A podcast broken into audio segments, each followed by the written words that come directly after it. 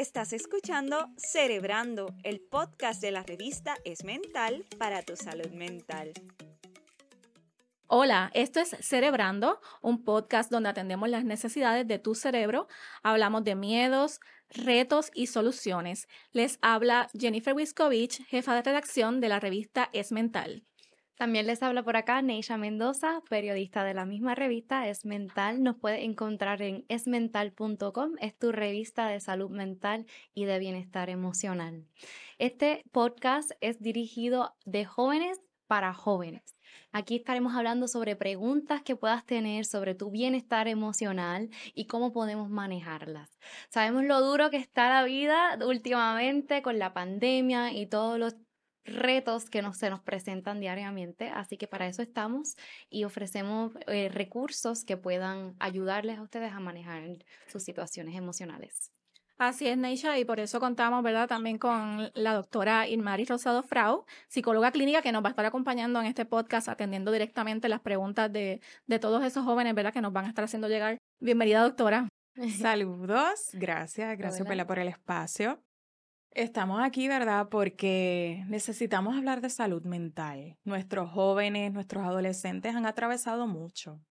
Pandemias, terremotos, y en esos tiempos ciertas condiciones de salud mental quizás no identificadas anteriormente, o quizás que ya tenían algún tipo de tratamiento, pueden exacerbarse, pueden entrar, ¿verdad?, en lo que es etapas de crisis agudas.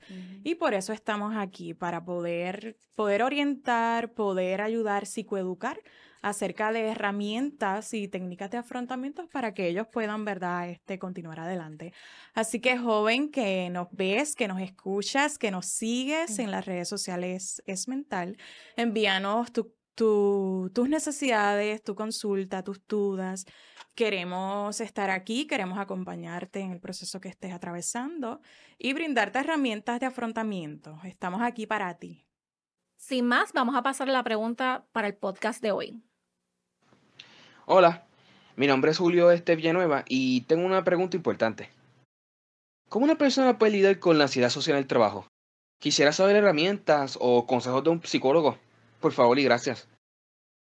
En mi caso es que yo soy estudiante en el campo de la salud.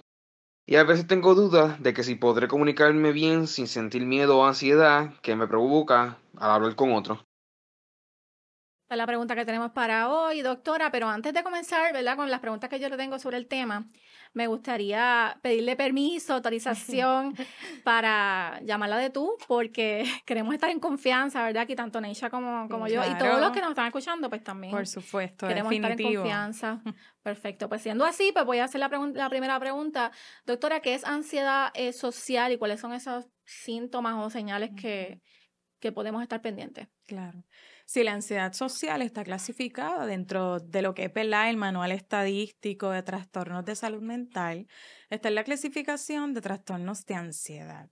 Básicamente, ¿verdad? Cuando alguien experimenta lo que es ansiedad social, conocido antes como fobia social, debe experimentar este miedo al juicio, a la evaluación de otras personas, en muchas ocasiones adicional miedo a ser juzgado, miedo a hablar en público, estas personas adicional evitan todo tipo de, de, relación con extraños.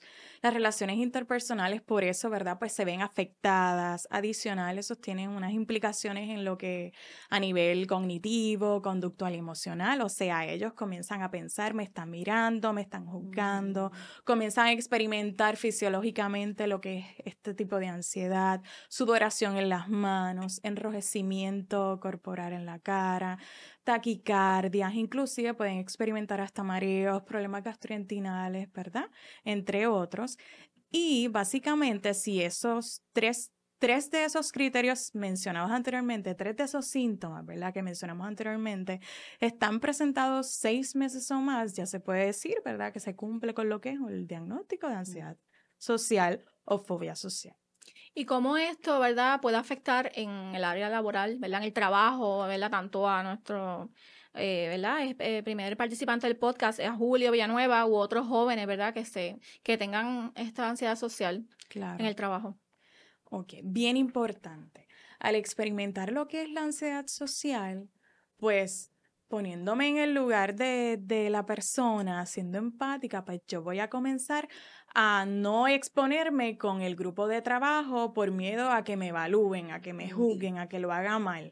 Las relaciones en cuanto a los trabajos grupales van a, pues van a disminuir. Quizás esa ejecución que mis superiores, que los jefes, que los profesores van a realizar de, acerca de mí, pues va a ser una negativa porque ellos desconocen lo que realmente está pasando. O sea, hay, hay, un criterio diagnóstico, hay una condición de salud mental y quizás van a ser bien punitivos, cuando digo punitivos, bien injustos quizás en el método de evaluación que se está realizando con esta persona que está experimentando pues estos tipos de, de síntomas de ansiedad social o fobia social.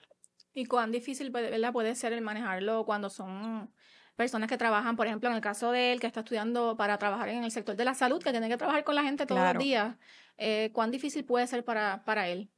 Es bastante difícil, ya que dentro del diagnóstico y la naturaleza del diagnóstico de ansiedad social, es, es válido, es válido sentirse triste, es válido sentirse ansioso, es normal que pienses que te están mirando, que te van a evaluar, que vas a tener temor, vas a comenzar a evitar todo tipo de relación, eso es válido, es normal.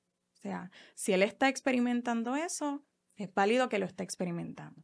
Pero sí, claro está, hay muchas cosas que podemos hacer para poder mejorar.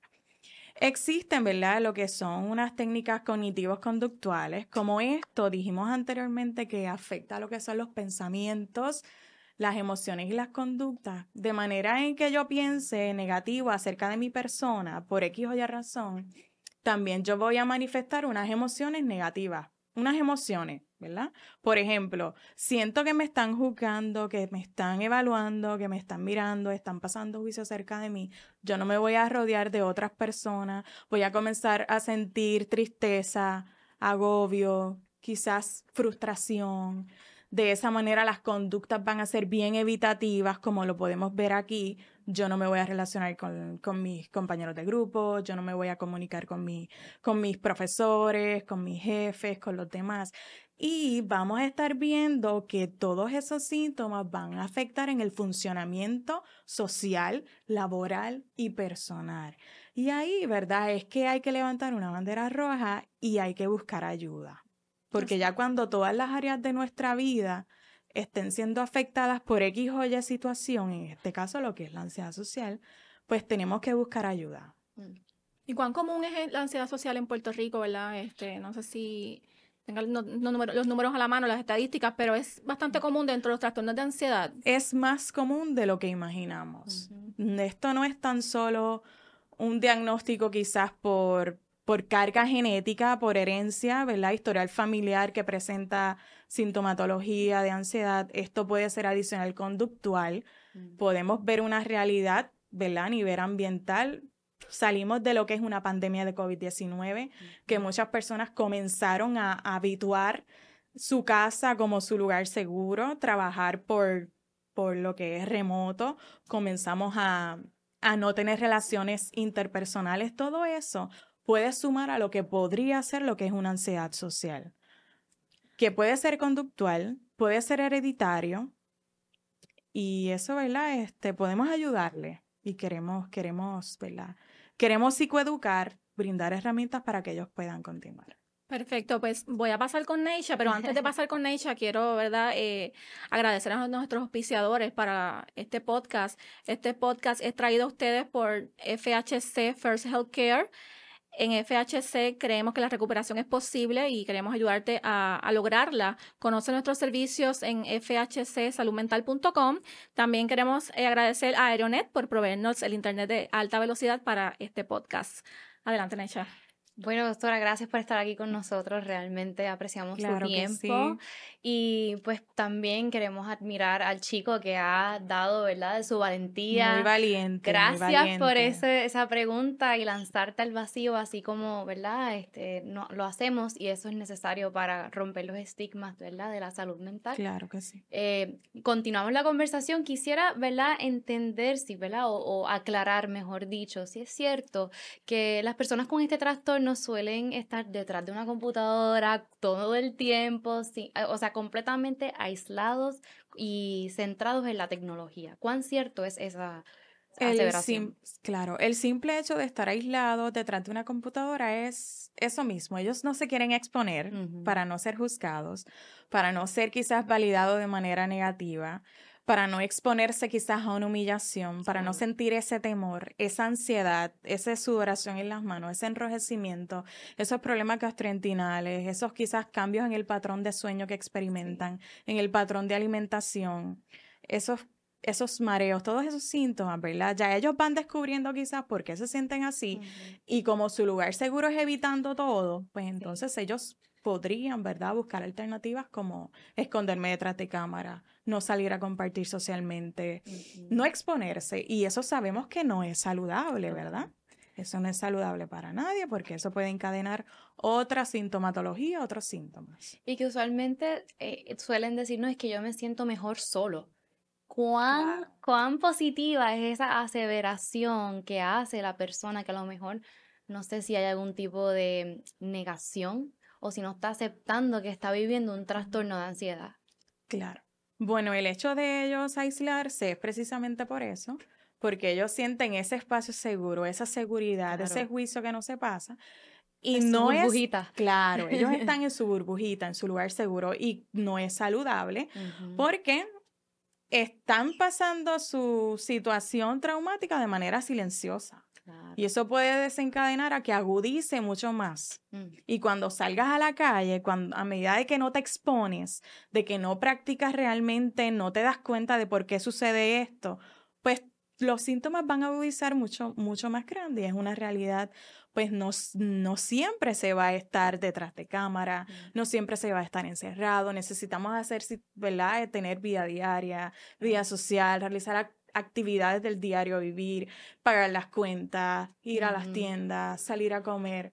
O sea, eso podría desencadenar otra sintomatología, quizás otros trastornos de salud mental, que quizás ahora no se van a ver a simple vista, pero de aquí a 5, a 10 años, pues van a poder notarse. Están más marcados. Es correcto. Y usted cree, bueno, mejor dicho tú, porque estamos tratando de tú, aquí ¿Tú crees que la, el uso de la tecnología y el, ¿verdad? el aumento de las redes sociales, el mundo digital, impacta a que diferentes personas tengan este trastorno de, ¿verdad? del miedo de socializar y salir de esa burbuja detrás de la pantalla? Bueno, ¿verdad? De por sí, investigaciones, ¿verdad? Científicas, basadas en evidencia científica, valga la redundancia, nos dicen que, que no es saludable mm. exponerse altas horas durante el día únicamente a videos electrónicos, a lo que es... Videojuegos. Videojuegos, correcto inclusive el, trabajo remoto. o sea, hay investigaciones que nos dicen que la quemazón laboral es mucho más aguda cuando trabajas desde tu casa, de, cuando te expones ¿verdad? de manera presencial. Y pues hay que tener un balance. Sí, hay que porque cuando trabajas remoto usualmente no hay como que ese ponchador, como que ya, se acabó, eh, a las cuatro salgo del Correcto. trabajo. Y entonces uno tiene la flexibilidad de que podemos hacer 20 cosas a la vez y la realidad es que no. Se agota más uno. Sí, somos seres humanos, necesitamos tiempo de descanso, necesitamos tiempo de socializar, necesitamos tiempo también de estar solo. Claro. Y es el balance. Es el balance, correcto. Y es posible como, ¿verdad? Yo siempre tengo esta pregunta, ¿es posible revertir ese, ese, esa ansiedad social, porque a lo mejor hay personas que, ¿verdad? Yo tengo experiencias muy cercanas, ¿verdad? Eh, de amistades y muy, personas allegadas que le tienen terror a compartir. Y dicen, yo soy así, yo no, yo no cambio. Y, y yo lo veo como un poco de resistencia a modificar. Eh ¿Esto se puede modificar? Claro que sí, por supuesto primero, ¿verdad? El desconocimiento y el no saber que estamos sumergidos quizás en un diagnóstico de ansiedad social nos puede llevar a eso. Pero sí, es tratable, hay terapias, hay técnicas, inclusive actualmente está lo que es la realidad virtual. La terapia de realidad virtual es bastante está bastante actualizada, es verdad lo que podemos decir modernizada, aunque hay evidencia científica que nos dice que es válida donde básicamente vamos a exponer a estas personas que presentan lo que es sintomatología asociada a lo que es ansiedad social o fobia social de manera virtual a los propios miedos y a los propios a los propios miedos y a las propias situaciones en las cuales ellos escapan. Ya. Es por medio de lo que es la realidad virtual. Y ellos se exponen, la terapia de exposición te lleva a que ellos se puedan exponer y ellos mismos, con ayuda de, un terapeuta, de un psicólogo, claro está, licenciado con todas sus credenciales, lo puedan ayudar en ese manejo de emociones que están sintiendo al momento. Perfecto. Bueno, pues llegamos a la parte final y más importante de, de este podcast, ¿verdad? Que es las herramientas en pocas palabras, doctora. Queremos, ¿verdad? Darle unos consejos tanto a Julio como a las personas que nos están escuchando que tienen esta misma situación que él. Así que, ¿qué cuatro consejos prácticos puede darle a él? Eh, número uno. Pedir ayuda, buscar un psicólogo, Número dos. realizar un diario de pensamientos, Número tres. realizar un diario personal en el cual él pueda, a través de lo que es la escritura, identificar las causas exactas que lo llevan a esa ansiedad social. Y número cuatro. Seguir es mental. Eso, bien. el blog, muy Muy bien, bien, muy doctora. Cualquiera diría que la adiestramos. Perfecto, doctora. Escuchaste Celebrando, el podcast de la revista Es Mental. Le hablaron Jennifer Wiskovich, Neisha Mendoza y la doctora Ilmari Rosado Frau. Quiero invitarlo nuevamente a que envi- envíen sus eh, preguntas, sus consultas, eh, ¿verdad? sus inquietudes a info mental, que es nuestro email. También lo pueden hacer a través de nuestro inbox en las redes sociales, ¿verdad? También nos pueden seguir en nuestras redes sociales, ¿verdad? Para que se enteren de más de las cosas que estamos haciendo. Así que, sin más, eh, este podcast fue traído a ustedes por FHC First Healthcare. En FHC creemos en la recuperación, que la recuperación es posible y queremos ayudarte a lograrla. Conoce nuestros servicios en fhcsaludmental.com y también queremos agradecer a Aeronet por proveernos el internet de alta velocidad para este podcast. Muchas gracias a, a todos. por Gracias estar a aquí. ustedes por el espacio y esperamos su- sus preguntas. Gracias. Nos vemos en la próxima. Nos vemos. Producido por Jennifer Wiskovich y Perla Alessandra Hernández. Conducido por Jennifer Wiskovich, Necha Mendoza y la doctora Irmaris Rosado Frau. Editado por Carlos Berríos Polanco. Producción ejecutiva Omaya Sosa Pascual. Las recomendaciones discutidas en este podcast no constituyen una consulta de salud ni sustituyen una consulta con un profesional de la salud mental. Si tienes una situación de emergencia o necesitas ayuda, comunícate con la línea 988 de ayuda de salud mental.